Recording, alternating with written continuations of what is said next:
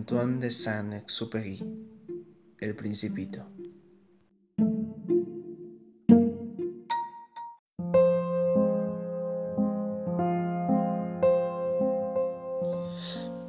Dedicado a León Ward.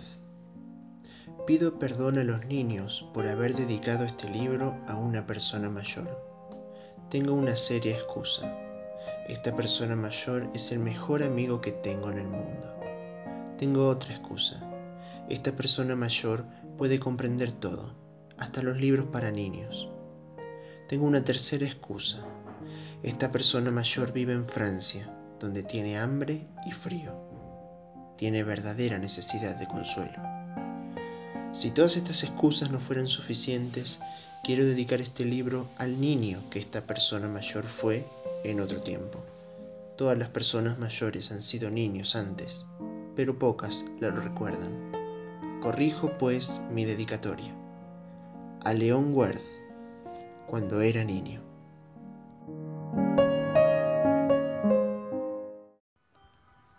Cuando yo tenía seis años, vi una vez una lámina magnífica en un libro sobre el bosque virgen que se llamaba Historias Vividas. Representaba una serpiente boa que se tragaba a una fiera. He aquí la copia del dibujo. El libro decía, las serpientes boas tragan sus presas enteras, sin masticarlas. Luego no pueden moverse y duermen durante los seis meses de la digestión. Reflexioné mucho entonces sobre las aventuras de la selva y a mi vez logré trazar con un lápiz de color mi primer dibujo, mi dibujo número uno. Era así. Mostré mi obra maestra a las personas mayores y les pregunté si mi dibujo les asustaba. Me contestaron, ¿por qué habrá de asustar un sombrero? Mi dibujo no representaba un sombrero, representaba una serpiente boa que digería un elefante. Dibujé entonces el interior de la serpiente boa a fin de que las personas mayores pudiesen comprender. Siempre necesitan explicaciones. Mi dibujo número dos era así. Las personas mayores me aconsejaron que dejara a un lado los dibujos de serpientes boas abiertas o cerradas y que me interesara un poco más en la geografía, la historia, el cálculo y la gramática. Así fue como, a la edad de seis años, abandoné una magnífica carrera de pintor. Estaba desalentado por el fracaso de mi dibujo número uno y de mi dibujo número dos. Las personas mayores nunca comprenden nada por sí solas y es cansador para los niños tener que darles siempre y siempre explicaciones. Debí, pues, elegir otro oficio y aprendí a pilotar aviones. Volé un poco por todo el mundo. Es cierto que la geografía me sirvió de mucho. Al primer golpe de vista estaba en condiciones de distinguir China de Arizona. Es muy útil si uno llega a extraviarse durante la noche.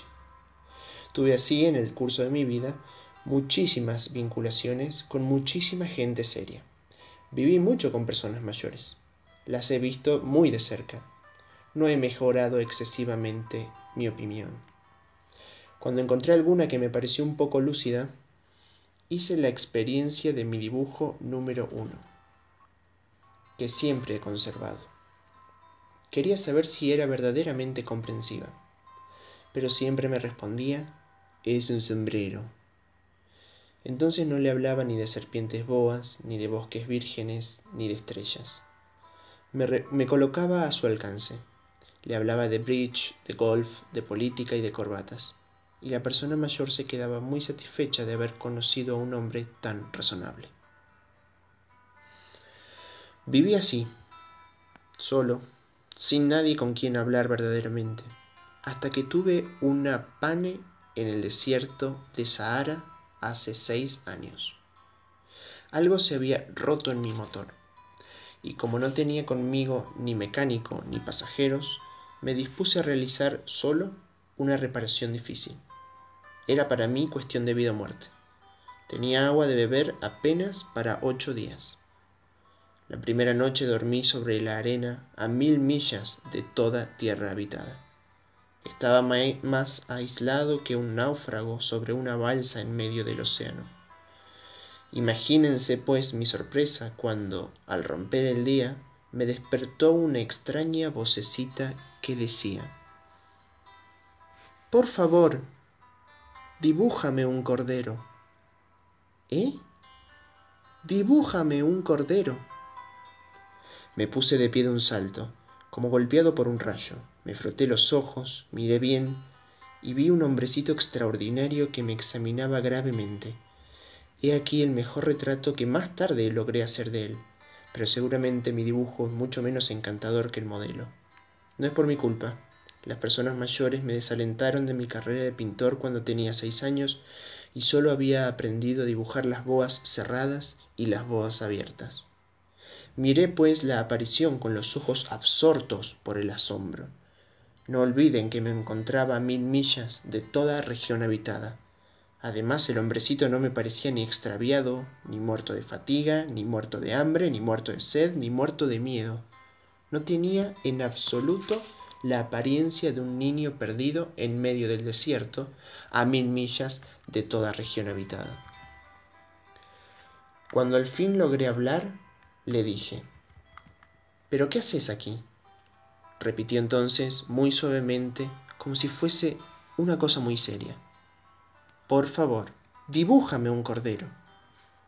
Cuando el misterio es demasiado impresionante, no es posible desobedecer.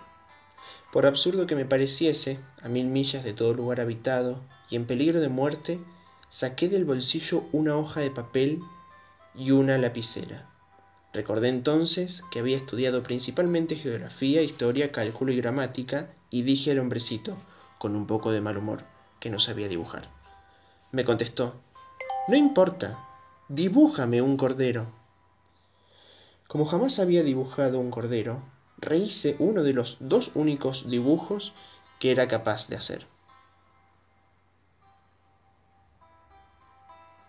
El de la boa cerrada, quedé estupefacto cuando oí al hombrecito que me respondía No, no, no quiero un elefante dentro de una boa. Una boa es muy peligrosa y un elefante muy embarazoso. En mi casa todo es pequeño. Necesito un cordero. Dibújame un cordero. Entonces dibujé. El hombrecito miró atentamente, luego dijo No, este cordero está muy enfermo. Haz otro. Yo dibujaba. Mi amigo sonrió amablemente, con indulgencia. ¿Ves? No es un cordero, es un carnero, tiene cuernos. Rehice, pues, otra vez mi dibujo, pero lo rechazó como los anteriores. Este es demasiado viejo. Quiero un cordero que viva mucho tiempo. Entonces, impaciente, como tenía prisa por comenzar a desmontar mi motor, garabateé este dibujo y le largué. Esta es la caja. El cordero que quieres está adentro. Quedé verdaderamente sorprendido al ver iluminarse el rostro de mi joven juez. Es exactamente como lo quería. ¿Crees que necesitará mucha hierba este cordero? ¿Por qué? Porque en mi casa todo es pequeño. Alcanzará seguramente. Te he regalado un cordero bien pequeño. Inclinó la cabeza hacia el dibujo. No tan pequeño. Mira, se ha dormido. Y fue así como conocí al principito. Quiero regalarte las estrellas o la luna entera, una hora extra para respirar. Un pastel, una cereza, un papel que tenga letras o también pinturas para dibujar. Un reloj que no sé tiempo, flores que ponen contento, libros que te atrapen hasta el final.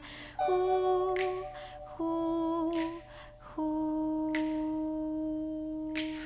Quiero regalarte el cielo, quiero regalarte el campo, quiero regalarte todo un jardín. Quiero ver si llueve solo, quiero ver si crece, quiero, quiero tantas cosas y te quiero a ti. Un reloj que no sé tiempo, flores que ponen contento, un camino largo para caminar. Uh, uh, uh.